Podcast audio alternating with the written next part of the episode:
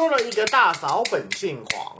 她一心要嫁十二个郎。这个大郎卖瓜子儿，二郎卖冰糖，三郎卖烟酒是，四郎卖香肠，五郎是裁缝，六郎是皮匠，七郎吹鼓手，这个八郎当和尚，九郎是打手，十郎在衙门里头当班房。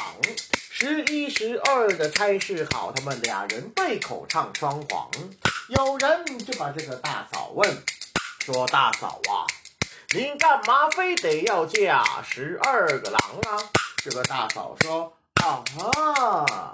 这你们就不知道啦。十二郎全都有用场，闲来没事我嗑瓜子儿，嘴里头没味儿我嚼冰糖。”家来的客人有烟酒，咱们甭门的韭菜有香肠，衣服破了有裁缝师，鞋子坏了有皮匠，死了人有吹鼓手，要念经咱们还有和尚，要想打架的有打手，要打官司衙门里头有班房，家里要是开了个庆生会呀，咱们甭请演员有商簧。